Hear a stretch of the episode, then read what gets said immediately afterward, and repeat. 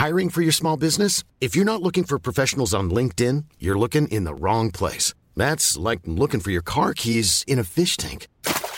LinkedIn helps you hire professionals you can't find anywhere else, even those who aren't actively searching for a new job but might be open to the perfect role. In a given month, over 70% of LinkedIn users don't even visit other leading job sites. So start looking in the right place. With LinkedIn, you can hire professionals like a professional. Post your free job on linkedin.com slash people today.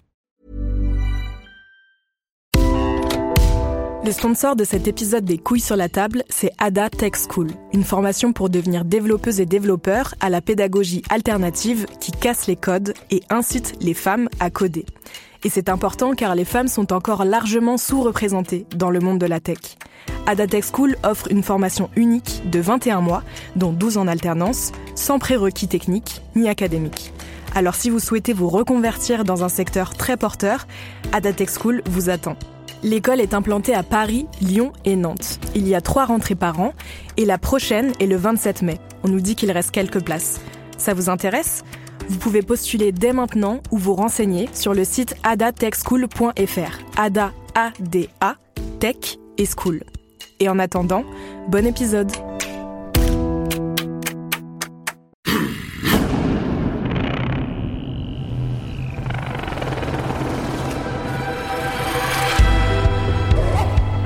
cet épisode, avec mon invité Maya Mazorette, journaliste spécialisée en sexualité, mais aussi artiste, on discute de ce qui est, selon elle, le grand chantier des rapports hétérosexuels dans les années à venir, c'est-à-dire réérotiser les hommes.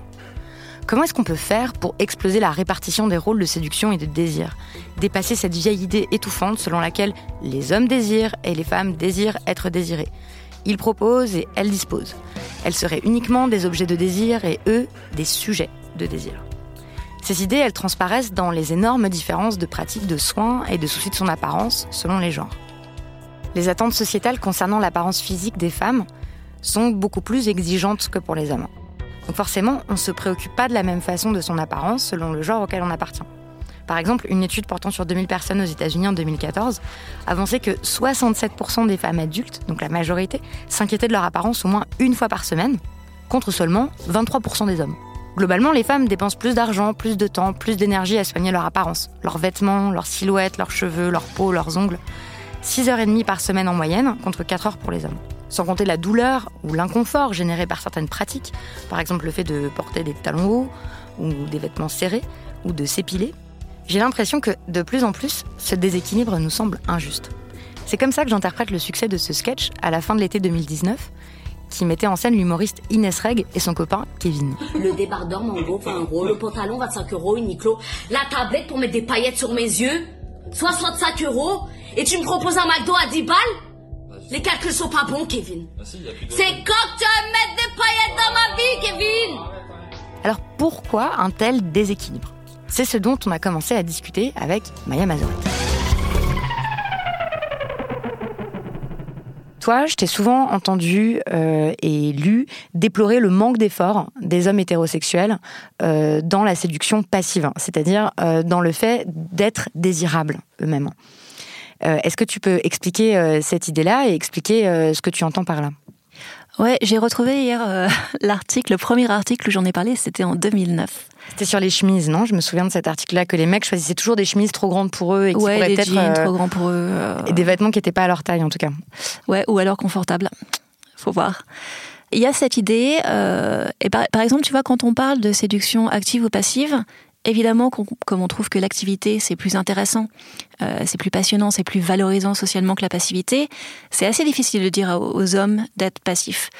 Euh, donc peut-être qu'il faudrait juste, peut-être pas parler de séduction passive euh, et active, mais dire voilà, il y a une action qui est de de se rendre euh, remarquable, euh, de se rendre aimable ou désirable. Tu dis que euh, l'exercice de, séduction, comme ça, donc qui impliquerait pour un homme de se regarder dans un miroir, de prendre soin de lui, de prendre soin de sa peau et de son corps, etc., c'est vécu par beaucoup d'hommes comme une castration ou une féminisation?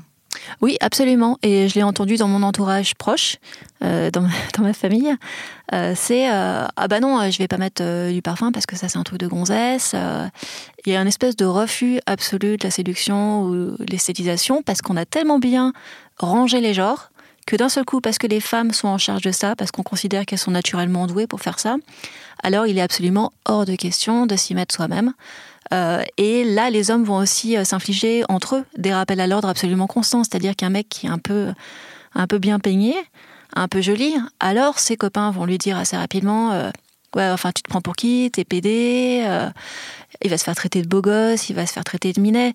Et j'ai l'impression que autant les femmes, alors peuvent des fois effectivement transmettre ce genre de message, autant quand même la plupart des femmes sont contentes et sont plutôt encourageantes quand on accepte de se prêter au jeu de la séduction voilà, dite passive. Et à la fois, euh, j'entends aussi tout à fait euh, que, en tant que femme, on sait euh, à quel point c'est pesant et pénible ces exigences esthétiques.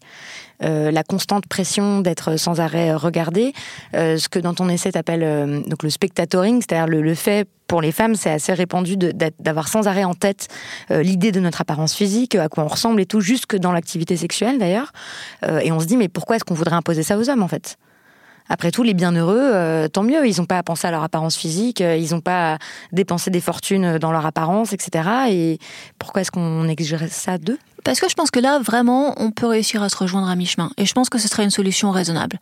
Euh, qui est que les femmes auraient un peu moins de pression, les hommes en auraient un peu plus. Parce qu'on ne peut pas dire que c'est seulement les pauvres hommes. Bien, sûr que c'est pas drôle quand ça prend des proportions énormes. Mais ensuite, les bénéfices, ils sont réels. Quand les hommes se plaignent du fait que les femmes n'aient jamais assez de désir sexuel, quand ils se plaignent de ne pas se faire séduire, de ne pas recevoir des compliments. Moi, ça m'est arrivé de rencontrer des hommes qui disaient On m'a jamais rien dit euh, d'agréable sur moi, on m'a jamais dit que je sentais bon, on m'a jamais dit que j'avais une belle voix, même, même des choses comme ça. Que j'étais beau, euh, que j'étais désirable et tout ça. Parce qu'il y a tous ces barrages à l'entrée du monde de la beauté, parce qu'on est dans des questions de genre qui sont millénaires. Et euh, enfin, d'ailleurs, qui sont pas si millénaires que ça, parce que évidemment que les hommes se sont maquillés, perruqués, coiffés, euh, qui sont portés des talons hauts pendant, euh, pendant des siècles. J'ai souvent entendu des femmes sur les réseaux sociaux et autour de moi être choquées, voire attristées par le manque d'efforts esthétiques de leurs partenaires. Je suis tombée il y a quelques jours sur un passage dans un essai qui résonne exactement avec cette idée. La romancière Emmanuelle Richard, 34 ans, a mené une enquête sur celles et ceux qui, comme elle, ont arrêté temporairement de faire l'amour. Ça s'appelle Les corps abstinents. Et au milieu du livre, elle a ce cri du cœur. Je ne suis plus OK pour l'asymétrie permanente en toute chose, que ce soit dans le champ de la séduction, pour ce qui concerne l'effort de présentation, l'âge et le reste, ou tous les domaines. Je ne trouve plus acceptable les exigences irréalistes de beaucoup d'hommes en matière d'apparence sans qu'il n'y ait aucun effort de leur part en miroir, aucune remise en question de la leur. Et eux, qu'est-ce qu'ils font pour se rendre présentables ou aimables? Pour nous plaire? Ils se coupent les ongles de pied au moins? Eh bien non, très souvent, ce n'est pas le cas. Une fois, j'ai offert un coupe-ongle. J'ai beau être en carence manifeste, l'idée de tomber sur un autre spécimen avec des extrémités cornées de 2 cm, quand pour ma part j'ai pris le temps avant de nous retrouver de faire attention, pour moi autant que pour l'autre, ça n'est plus possible. L'exigence de présentation à laquelle j'accepte de participer quand je le décide, mise en perspective avec l'absence de réciprocité dans l'effort de la part de type parfois à la limite de l'hygiène, ce que cela dit de l'attention, de la délicatesse, du partage, sont néants, mais devenus un repoussoir absolu, indépassable. Dans la présentation, l'effort esthétique, on peut compter aussi tout simplement les efforts d'hygiène. Moi, je ne voudrais pas faire des généralités basées sur de simples impressions, donc j'ai cherché des chiffres et des statistiques. Il semble qu'effectivement, les hommes soient plus nombreux que les femmes à négliger certaines habitudes d'hygiène. Ainsi, les femmes sont plus nombreuses à se laver les dents deux fois par jour, 65% pour elles, 52% pour eux, à changer de sous-vêtements tous les jours, 88% pour elles, 70% pour eux, à prendre une douche deux fois par jour, à se laver les mains après avoir pris les transports en commun ou après avoir été aux toilettes. J'aurais bien aimé trouver des statistiques sur la coupe des ongles de pied, ce qui est aussi la négligence qui m'énerve le plus, mais j'en ai pas trouvé. Je vais mettre les références de toutes ces études dans l'article qui accompagne l'épisode.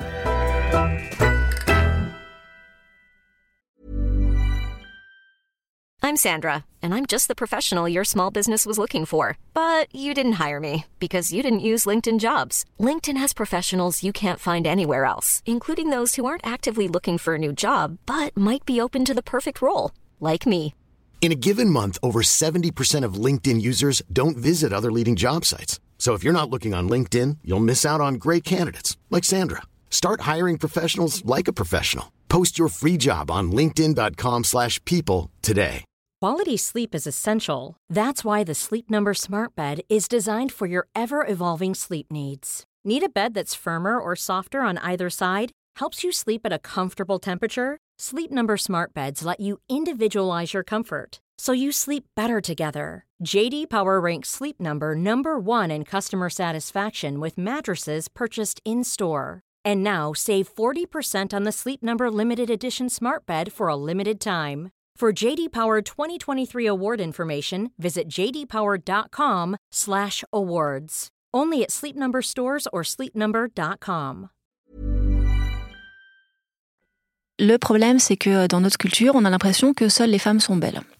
Euh, donc c'est Freud qui disait, euh, voilà, les hommes désirent, les femmes désirent être désirées. Et c'est pas encore un champ que nous, les femmes, on a complètement investi. Et je le regrette, et j'en parle très régulièrement dans mes articles. Euh, on a d'un côté des hommes hétérosexuels qui se posent pas la question de la beauté masculine et qui estiment que bah, c'est comme ça, naturellement, quand euh, on sort de l'utérus de notre mère, bah, euh, voilà, les femmes sont plus belles que les hommes parce que les femmes sont plus courbes que les hommes. Donc c'est généralement l'argument qui est donné. Moi, il se trouve que je suis une femme hétéro, que bah, j'ai envie de coucher avec des hommes, que c'est les personnes que je désire, et que j'ai très peu euh, de relais culturels qui me permettent d'apprécier, d'affiner mon regard sur les hommes. Même quand on regarde comment est-ce que les femmes s'emparent euh, des corps en général dans l'art depuis les années 60, il y a eu ce, bah, cette mode grandissante du female gaze. Donc je ne sais pas si tu veux redéfinir le male gaze ou euh, donc euh, du, female, gaze qui serait donc l'inverse ou une alternative en tout cas au male gaze. Le male gaze étant ce concept selon lequel en cinéma, mais ça se décline aussi dans d'autres formes d'art, euh, le point de vue adopté est toujours celui d'un homme hétérosexuel qui a tendance à être blanc et que, euh, et que le regard qui est porté euh, sur, sur les autres et généralement sur les femmes est ce, est ce regard-là. Et donc ça force les spectateurs et les spectatrices à adopter toujours le même regard. Donc ça donne le fait de découper les femmes en morceaux, par exemple, toutes ces affiches de cinéma où le corps des femmes est représenté sans leur tête.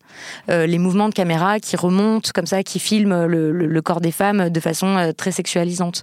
Euh, et c'est vrai que ce regard-là, on n'a pas l'habitude euh, de le voir appliqué au corps des hommes.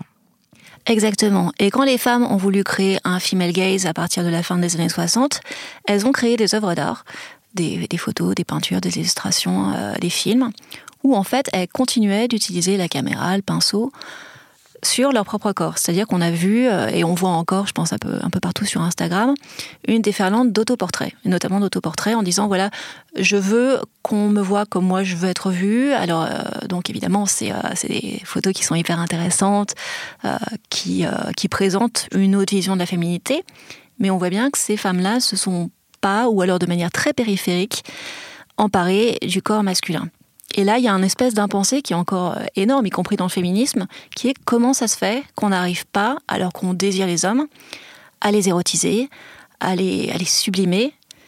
Et je pense que les hommes auraient tout à y gagner. C'est-à-dire que si eux acceptaient de jouer le jeu, alors la question justement des femmes qui commencent à plus avoir envie de faire l'amour au bout d'une année de couple, alors les femmes qui ne les regardent pas, euh, alors tous les trucs qu'on a entendus au moment du mouvement MeToo sur moi j'aimerais bien être importunée, moi j'aimerais bien qu'on complimente dans la rue, eh ben, ça leur arriverait peut-être un petit peu plus souvent et puis ils auraient peut-être euh, une idée de, de, ce que ça fait pour une femme que d'être constamment regardée, d'être constamment euh, jaugée. Donc là, il y a un énorme chantier qu'il faut absolument, absolument commencer parce que on n'arrivera pas à résoudre les problèmes sexuels qui, moi, m'intéressent en premier lieu s'il y a un différentiel de désir qui est si énorme. Et on sait que euh, le désir sexuel, la libido, en fait, elle se crée dans la journée. C'est aussi une accumulation de petits signaux, de petits stimulus, stimuli, pardon et qu'un homme qui se balade, bah, ne serait-ce qu'en regardant son téléphone ou en marchant dans la rue, il va tomber sur plein de corps de femmes, éventuellement découpés, comme tu le disais, mais en tout cas sexualisés. Moi, je peux passer, euh, je sais pas, des jours entiers sans voir un corps masculin indésirable. À part celui de mon cher et tendre, euh, évidemment. Et évidemment qu'à la fin de la journée, moi, je suis pas chargée en sexualité, comme un homme va l'être. Et je le regrette parce que euh, j'ai eu une belle expérience euh, l'an dernier en allant dans un musée où il y avait des œuvres d'art gays qui étaient exposées, donc il y avait que des corps d'hommes. Et je vois bien que là, j'ai été tellement chargée, j'étais tellement euh, émue, qu'ensuite, bah, pendant deux, trois jours, je regardais les hommes absolument différemment parce que, euh, parce que je voulais les voir, parce que je les trouvais tous beaux, parce que je les trouvais tous intéressants. Et je me suis dit, ah bah là, mon expérience que j'ai eue une fois dans ma vie dans un musée qui présentait de l'art gay, bah, c'est ce que ressent un homme quand il va au Louvre. C'est ce que ressent un homme quand il peut-être marche dans la rue. Et j'ai été envieuse de ça. Je me suis dit que que c'était chouette de ressentir ça, que c'était ça me donnait une légèreté. puis il y avait plus de beauté en fait autour de moi à ce moment-là et et je voudrais que ce soit le cas tout le temps, en fait, pour tout le monde. Donc on représente euh, le corps des hommes comme le corps des femmes, euh, avec la même curiosité, euh, avec le même érotisme, avec la même virtuosité, que ce soit aussi un sujet dans l'art et dans nos représentations culturelles. Et pour l'instant, pour l'instant, c'est pas le cas.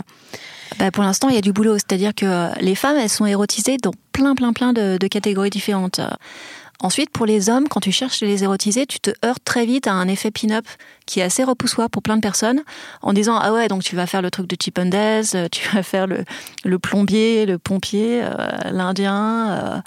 Euh, et, c'est compliqué parce qu'on a tellement créé la désirabilité des hommes en fonction de leur capacité d'action que représenter un corps d'homme tout seul, qui ne soit pas en train de faire quelque chose et qui soit pas en train d'appliquer son pouvoir d'action sur un autre corps, c'est très difficile et euh, ça demande à inventer des nouveaux codes. Mais en même temps, quand on est artiste, euh, bah on fait ça justement, on invente des nouveaux codes, donc il n'y a aucune raison d'être fataliste sur la question. Et donc toi, tu as joint la réflexion à l'action, puisque euh, dans tes peintures, c'est aussi ce que tu cherches à faire. Toi, tu peins des modèles d'hommes nus. Ouais, j'ai commencé à, à, proposer ces idées de bah, d'hommes érotisés, peut-être il y a dix ans, et assez rapidement, je me suis dit ah ouais, donc là c'est un petit peu plus compliqué parce qu'effectivement il y, a des, euh, il y a des contraintes techniques, il y a des contraintes par rapport à ce qu'est un homme érotique qui rendent les choses compliquées. Il faudrait qu'on puisse fantasmer sur des corps masculins sublimes. Alors, comment réérotiser les hommes dans l'art et la culture? Comment représenter le désir des femmes hétérosexuelles? J'ai eu très envie d'aller voir les peintures de Maya, qui n'est donc pas seulement journaliste mais aussi artiste. Souvent d'ailleurs, ce sont ses propres illustrations qui accompagnent ses chroniques dans le monde. Bonjour Barbara, bonjour Maya. Bonjour, bonjour. Bonjour. Oui, ça va très bien, merci à vous. voilà, je vous laisse. Euh...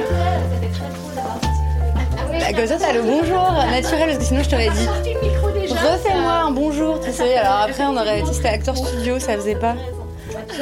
On a donc convenu de se retrouver quelques jours plus tard dans la galerie qui expose ses œuvres pour qu'elle nous raconte comment elle a appris à changer son regard sur les hommes qu'elle fait poser. Alors, il s'agit exclusivement de euh, corps nus masculins. Et en fait, euh, c'est des, des, vraies personnes. Hein. C'est des jeunes hommes qui sont des acteurs euh, que je repère sur scène, qui, bah, qui habitent à New York, comme moi, et que je fais venir à la maison pour les peindre nus. Donc, ce qui se passe, c'est que bah, je rends mon appartement complètement opaque.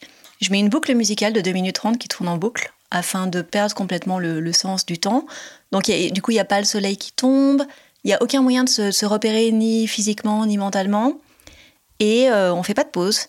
Et pendant 3 heures, 3 heures et demie, je les manipule, donc je les, je les bouge, donc je les touche. Euh, je les mets sur la table de ma cuisine. Et, euh, et je les peins et je les dessine, généralement du coup en silence, à part la musique. Et comment tu t'assures qu'ils sont d'accord pour être touchés et manipulés? Parce que si tu étais un homme et que tu faisais la même chose avec des modèles féminins, euh, il y a aussi la question du consentement. En fait, on n'a pas le droit de toucher euh, n'importe qui sans leur demander. Oui, alors je leur demande, hein, sans surprise, euh, parce que je, fais dans ma vie privée ce que j'écris dans mes livres et mes chroniques. Donc je leur demande avant, donc je les préviens bien que s'ils viennent à la maison, je préfère moi, du coup, leur déplacer les bras, le torse, plutôt que de leur demander de bouger l'avant-bras de 1,5 cm vers la gauche. Et je leur redemande environ 80 fois pendant la séance. Donc, euh, je fais du euh, consentement continu. Alors, je suis pas enthousiaste parce que c'est quand même moi qui, euh, demande, c'est moi qui incite. Donc, je, propose et ils disposent. On va dire ça comme ça. Il y a des femmes qui ont, qui ont peint des hommes avant, il y a des femmes qui ont, qui ont filmé des hommes, qui les ont photographiés. Mais c'est pas une histoire qui est très connue. Et, et j'ai l'impression que les femmes ont encore un tout petit peu de mal à s'emparer des hommes pour, pour plein de raisons et des fois pour des très bonnes raisons. comme par exemple le fait qu'on n'ait pas les codes culturels, donc on ne sache pas comment faire. On se dit, mettre en scène un homme, comment est-ce que je vais faire? Est-ce qu'il va ressembler à une pin-up? Est-ce que ça va être ridicule? Est-ce que ça va être risible? Tu veux dire pour les femmes artistes? Oui, pour les femmes artistes.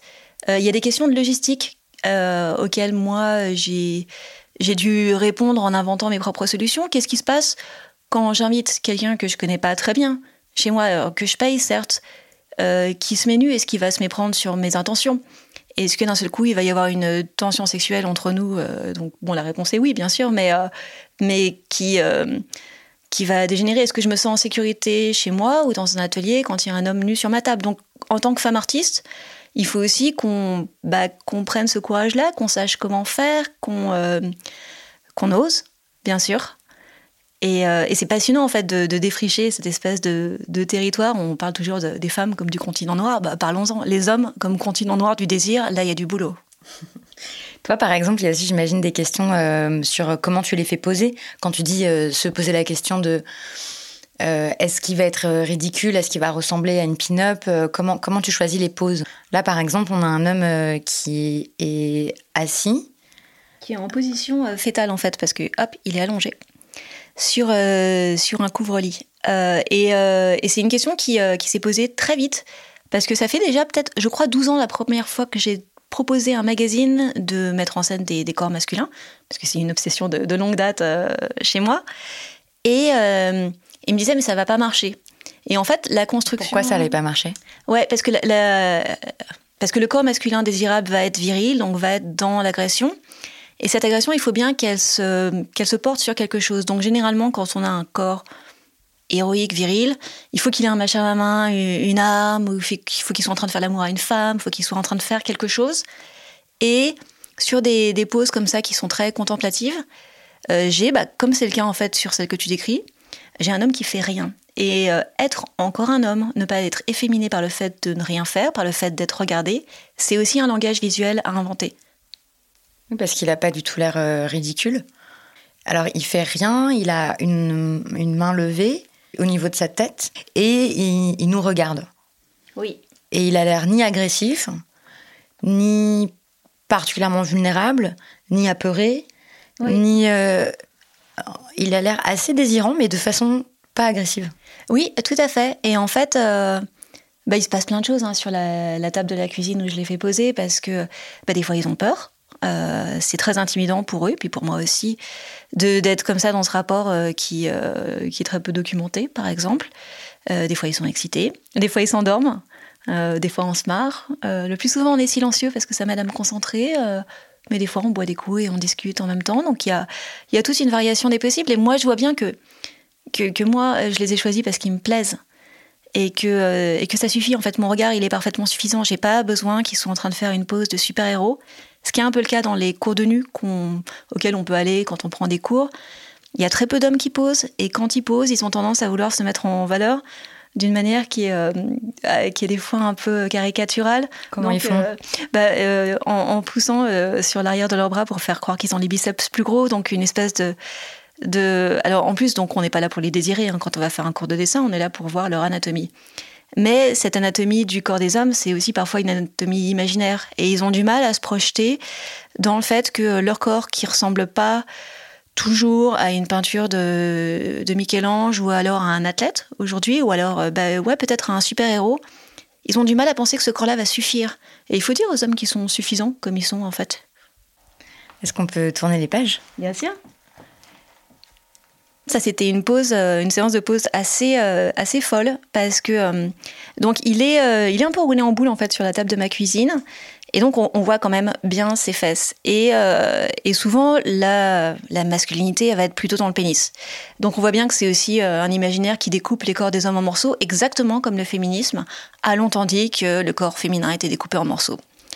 Et j'ai l'impression que c'est plus facile pour mes modèles de montrer leur pénis que de montrer ne serait-ce que leurs leur testicules. Là, c'est un peu. Euh, des, fois, on voit qu'ils se tournent un petit peu dans l'ombre parce qu'ils n'ont pas envie que je vois trop de choses. J'ai vraiment l'impression que des fois, je le vois sur leurs veines, je le vois sur des rougissements, des, fois, ils rougissent. Euh, de euh, d'être là, nu devant une femme habillée qui éventuellement est dans une position de surplomb parce que s'ils sont allongés, moi, je suis au-dessus d'eux. Et il y a plein de dynamiques de pouvoir qui sont rejouées à ce moment-là, qui sont, qui sont très dynamiques, très intéressantes et euh, qui, moi, me permettent de mieux explorer mon désir, mais je pense qu'eux leur permettent d'accepter le fait qu'ils soient encore désirables quand ils sont éventuellement euh, réduits à une forme de passivité. Mais, euh, mais j'ai quand même besoin de lui. J'ai quand même besoin, par exemple, qu'il me regarde. Et souvent, en fait, ils me regardent et je vois bien qu'ils suivent mon, regard. Donc si à ce moment-là, je suis en train de dessiner leur pénis et qu'eux me regardent, c'est moi qui vais rougir parce que, parce que je vais pas faire semblant de pas regarder leur sexe. Euh, que eux, euh, du coup, peuvent être amusés ou euh, bah, toujours, comme chez les hommes, redouter d'avoir une réaction à ce moment-là, ou alors se demander si leur pénis est assez gros. Non, c'est vraiment marrant. Je recommande vraiment à toutes les, auditrices qui sont artistes de s'emparer du corps des hommes, de trouver des modèles avec lesquels elles s'entendent bien. De... Alors, moi, je les paye parce que c'est important qu'il y ait une transaction financière et que je reconnaisse leur travail. Et ça met les choses au clair, franchement. Et de, et de voir tout ce qu'il est possible de faire avec ces corps. Et donc, comment tu choisis tes modèles? Euh, parce qu'ils sont très beaux en fait, euh, c'est ça. C'est uniquement ça. C'est euh, aussi une énergie. C'est alors moi, il se trouve que j'aime chez les hommes la densité physique. C'est vraiment ça qui m'attire parce que j'ai essayé de comprendre pourquoi j'étais hétérosexuelle. Parce que je pense pas forcément qu'on naisse hétérosexuel. Euh, je pense pas qu'on soit non plus toujours entièrement dressé à l'hétérosexualité. Donc je me suis dit, mais comment ça se fait que moi, dans ma vie, le premier livre que j'ai publié s'appelait Nos amis les hommes, comment ça se fait que ça a toujours été les mecs, alors que je suis féministe, enfin d'ailleurs c'est complètement lié, alors que des fois, bien sûr, je suis euh, énervée, fatiguée, exaspérée. Et je crois que c'est une question de, densité physique, c'est une question de taille de la cage thoracique. J'aime euh, j'aime les mecs épais, musclés, éventuellement un peu gras, parce que je sais pas, parce qu'il y a plein de chair, parce qu'il y en a plus en fait, c'est un, un peu mon côté gourmand. Et là, on a trois dessins de verges en érection. Oui, euh, Passion Verge. Euh, non, non, mais parce que c'est beau en fait. C'est marrant, j'ai entendu aussi tellement de fois de la part d'hommes dans ma vie que, mais de toute façon, un pénis c'est moche. Et, euh, et aussi, ce que j'ai entendu récemment, c'est un homme qui se masturbe, c'est laid, c'est intrinsèquement laid. Alors ensuite, ils arrivent des fois de faire des. Ah, et une femme qui se masturbe, c'est beau par ah bah oui, bien sûr, bien sûr. Et en plus, quand on leur demande de décrire cette image mentale qu'ils ont d'une femme qui se masturbe, c'est c'est une femme qui se caresse, par exemple, ils vont utiliser ce mot-là euh, avec une manicure impeccable, euh, évidemment une vulve complètement épilée, et puis éventuellement, tant qu'elle se masturber, elle se masturbera plutôt à l'intérieur qu'à l'extérieur. Euh, alors que c'est très beau, un homme qui se masturbe, je vois pas le, je vois pas la différence. Et c'est marrant parce qu'ensuite ils disent mais regarde, la peau du scrotum elle est toute plissée, c'est sale, c'est un peu dégueulasse. Le scrotum c'est c'est la, la, peau qui entoure les testicules. Tout à fait. Tout à fait. Parce que tu représentes des sexes, euh, des verges qui sont en érection et aussi des sexes euh, qui sont pas en érection. Oui, alors j'ai pas de préférence en fait euh, entre les deux. Depuis la lecture de Sartre dans La nausée, je crois, où à un moment il fait une très très belle description d'un pénis flaccide. Et, non, voilà, c'est c'est comme. Il y en a un très beau dans L'art de perdre d'Alice Zeniter. Je n'ai pas retrouvé le texte de Jean-Paul Sartre, mais j'ai retrouvé celui d'Alice Zeniter dans son roman L'art de perdre. Et c'est un passage que j'aime beaucoup, car c'est l'un des rares dans la littérature, me semble-t-il, où un personnage féminin décrit tranquillement le sexe de son amant, sans le craindre, le magnifier, ni s'en moquer. Il est nu, le corps totalement étiré, les yeux mi-clos. Sur l'aine et le bas du ventre, couvert d'une toison dorée ou rousse, sa queue se recroqueville lentement se dégonfle comme sous l'effet d'une fuite invisible et irréparable. Un mouvement sinueux et compliqué réorganise la peau de ses testicules. On dirait qu'un animal passe juste sous l'épiderme avant d'aller dormir. Christophe, silencieux, attend que son corps ait fini de sortir du désir, d'en éliminer les traces et les agencements. Sur son bas-ventre, le sexe est désormais si minuscule qu'il ne dépasse plus du triangle de poils vers le nombril. Il est enfoui dans la toison, fragile, lové. Naïma ne l'aime pas beaucoup quand il est comme ça. Une des raisons pour lesquelles Christophe lui plaît, c'est que sa bite en érection lui ressemble. Droite, longue, peut-être un peu trop fine. Elle ne lui plaît pas en elle-même dans la ressemblance qu'elle entretient avec le corps et le caractère de l'homme auquel elle est attachée les hommes qui l'ont troublée ont toujours eu des queues qui leur ressemblaient. Aussi, leur faire l'amour paraissait-il être une continuation de dialogue. C'est un, travail de désirer, c'est aussi un œil conforme. Et on voit bien que les femmes, euh, bah, comme on leur a pas donné beaucoup de grains à moudre, euh, on leur donne pas beaucoup de contenu, euh, bah, elles n'ont pas forcément un œil qui est toujours formé aussi parce que c'est pas légitime. Par exemple, moi, quand j'étais ado, c'était un peu la mode des boys bands. Et forcément, euh, c'était des boys bands, donc c'était pourri. Alors bon, je dis pas que c'était la meilleure musique du monde ou que Justin Bieber, c'est forcément euh, Mozart. Mais euh, il y avait aussi le fait c'est disqualifié. Bien sûr, les goûts féminins sont disqualifiés. On dirait que c'est de la musique de midinette, que c'est pas intéressant musicalement, etc. Ouais, exactement. Et, et peut-être que c'est aussi en investissant, nous, des arts considérés comme plus légitimes, qu'on va transformer ce regard et que les hommes vont dire Ah, mais oui, mais bien sûr.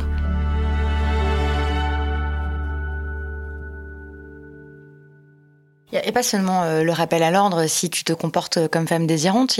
J'ai lu aussi des témoignages de femmes qui disaient que si elles exprimaient leur désir, euh, si elles essayaient de prendre un rôle euh, dit actif dans la séduction, les hommes qu'elles essayaient de séduire, n'ayant pas l'habitude de ça, les trouvaient trouvais ça extrêmement désagréable, euh, les trouvais euh, hystériques, euh, trop rentre dedans justement, quelle expression intéressante, les trouvais peut-être même agressives et, et ils faisaient du, du slut shaming, ouais, de dire vraiment c'est vraiment une chaudasse, t'es vraiment une chaudière.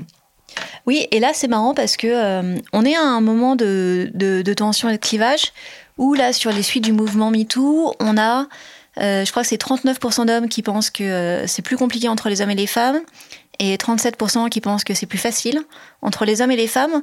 Donc on voit bien qu'on a des hommes et des femmes euh, qui sont sur des positions très très différentes, très très clivées. Donc si on a une femme rentre dedans, ce qui me convient très bien, eh ben on n'a qu'à trouver des hommes qui aiment ça, parce qu'il y en a plein qui aiment ça. Il y en a plein qui n'aspirent qu'à une chose, c'est d'être débarrassé de cette espèce d'obligation pour être un vrai mec, d'être toujours un peu en chasse, d'être toujours un peu mort de faim, parce que c'est pas agréable. Est-ce que la répartition des tâches ménagères a un impact sur le désir dans les couples? Oui, absolument. Déjà parce que le plus souvent quand même, on fait l'amour dans la chambre à coucher, qui est un endroit où il y a des tâches domestiques à faire. Euh, moi, s'il y a le panier de linge sale et que c'est moi qui suis en charge de la lessive et que c'est le moment de faire l'amour et que je vois qu'il est rempli, je vais forcément y penser parce que c'est le principe même de la charge mentale. Deuxièmement, un homme qui sait pas faire les tâches domestiques, euh, ça veut dire qu'il n'est pas complètement adulte. Ça veut dire qu'il sait pas habiter euh, tout seul ou en couple, euh, qu'il y a un truc qui n'est pas fini chez lui et je ne peux pas désirer un enfant en fait. Euh, donc si on ne sait pas, quand on est un homme qui a quitté le, foyer familial ou, même à 16 ans en fait, qu'on ne sait pas faire une lessive, qu'on ne sait pas faire la vaisselle, qu'on ne sait pas passer la serpillière, qu'on ne sait pas être propre à la maison, alors je pense qu'on est encore un peu trop jeune en fait pour avoir accès à la sexualité et qu'il faudrait d'abord apprendre ces compétences-là avant d'espérer faire l'amour avec une femme plutôt que de lui remettre, elle, euh, la charge de vérifier si les draps sont propres. Un homme qui ne sait pas s'occuper de son foyer n'est pas un adulte. Et euh, moi, j'aime les hommes adultes. Je ne suis pas euh, pédophile ou pédocriminel. Donc, je ne coucherai pas avec un homme qui ne sache pas faire le ménage. Point barre. Oui, c'est ce que tu écris. Tu dis aux femmes, on demande de désirer des enfants. Oui. Oui, bien sûr. Mais ce truc euh, de euh, c'est formidable que les hommes sont immatures, moi, ça me fait pas rire du tout. En fait, je, suis plutôt euh, pas sinistre comme personne. Mais là, ma bonne humeur, quand on me raconte un truc pareil, s'écroule immédiatement parce que l'immaturité, le fait d'être un peu brouillon, d'être un peu de pas savoir quoi faire, en plus, ça fait des mecs qui sont des fois très fébriles. Ça me rembarche parce que moi, je j'ai pas su en fait comment faire ça bien avant d'apprendre. Et c'est une compétence. Et j'attends, j'attends ça de, des gens qui m'entourent euh, aussi parce que s'ils savent pas le faire, évidemment que c'est sur toi que ça retombe. À la fois, on fournit beaucoup d'efforts, on fait un grand travail de production esthétique. En même temps, on n'est pas reconnu euh, pour ce travail parce qu'on se dit, bah, c'est les hommes qui désirent. Comme si nous, on n'avait pas à chaque fois fait le premier pas qui consiste à être désirable. Et c'est un peu toute la séparation entre séduction euh, active et passive. les hommes se disent, voilà, donc les femmes font de la séduction passive ou pas de séduction du tout. Moi, je suis la personne euh, active et puis euh, donc euh, je propose, elle dispose. Mais moi, en tant que femme, j'ai pas envie de faire que disposer. Enfin, moi, j'ai j'ai plein de choses à proposer. Je suis une force de proposition. Je suis une forme de désir. On, on sait bien qu'il y a des rôles et qui sont bah, très limités et qu'à la fin de notre vie, je pense qu'à chaque fois qu'on rentre dans les chaussures du genre, on le regrettera on se dira j'ai vécu une moitié de vie. Et c'est pour ça que je, bataille autant, en fait, c'est pas parce que je suis euh, particulièrement obsédée euh, par, euh, par le désir, enfin si, bien sûr, mais c'est parce que j'ai peur de rater ma vie et j'ai peur que les gens ratent leur vie. J'ai peur que on ait des existences amputées et à la fin on meurt. Donc jouer la femme, c'est bien, c'est hyper drôle, mais si on joue pas l'homme en même temps et si on déconstruit pas tout ça, alors alors on aura vécu une moitié d'existence. Et c'est triste, on est déjà suffisamment limité en tant qu'être humain que ça me brise le cœur de savoir qu'en plus, on va se rajouter des barrières qui ont aucune raison d'être et qui, je crois, fondamentalement, nous rendent euh, frustrés et malheureux on voit bien qu'il y a un espèce d'espoir incroyable qui se lève et que euh, moi, quand je vois les, jeunes euh, être sur euh, le polyamour, la pansexualité, je me dis, ah ouais, ils sont en train de déboulonner le sexe qu'on a, le sexe qu'on fait, comment on le fait, pourquoi on le fait, avec qui on le fait. et je trouve ça génial. Et c'est bien la preuve qu'en fait, on n'était pas enfermé dans une fatalité ou le sexe, c'est ça. Ben non, le sexe, c'est ce qu'on veut. Et ça, c'est. Ben, si on pouvait d'ailleurs terminer là-dessus sur un truc de. Du fait qu'on a du pouvoir, on peut faire changer les choses. Il n'y a pas de fatalité dans les rapports entre hommes et femmes, dans la sexualité, dans le désir. Euh, il faut pas partir perdante, même sur les petits détails comme ça où on se dit oui mais ça, ça c'est naturel. c'est quand même aux femmes d'être nues sur la table des artistes. Non, on peut, on peut tout changer. On est en train d'ailleurs de tout changer. Donc euh, bah voilà, maintenant qu'on a fait la théorie, euh, c'est parti pour la pratique. Quelle est l'œuvre d'art que tu veux recommander euh, aux auditeurs, aux auditrices? Je vais recommander le portrait de Nico par Léonore Fini, qui est une artiste surréaliste argentine qui date de 1942. Et c'est un tableau qui représente un homme nu, un jeune homme nu, allongé par terre, et c'est, euh, alors ensuite les, les historiens d'art sont pas toujours d'accord, c'est le premier nu érotique masculin peint par une femme. Voilà.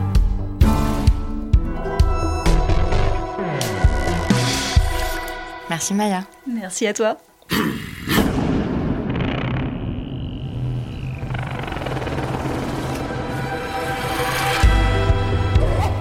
Merci à Maya Mazorette. Si vous êtes à Genève, vous aurez peut-être la chance de voir ces peintures exposées à la galerie Analix. Je vous les recommande, moi je les ai trouvées très belles. Et puis je voudrais aussi recommander en rapport avec les sujets que nous avons abordés, deux livres qui viennent d'être publiés. Le premier c'est Ta pensée A, un guide d'autodéfense sur la charge mentale, écrit par Colline Charpentier, au livre de poche. Et le second c'est Jouissance Club, un manuel d'éducation sexuelle génial fait par l'illustratrice June, dont vous connaissez peut-être le compte Instagram. Comme toujours, vous retrouverez toutes les études, les chiffres, les références des textes cités au cours de cet épisode dans l'article qui l'accompagne sur le site de Binge Audio, binge.audio. Les couilles sur la table est un podcast de Binge Audio, réalisation et prise de son Quentin Bresson, édition Camille Regage, directeur de la rédaction David Carzon. Merci beaucoup et à bientôt.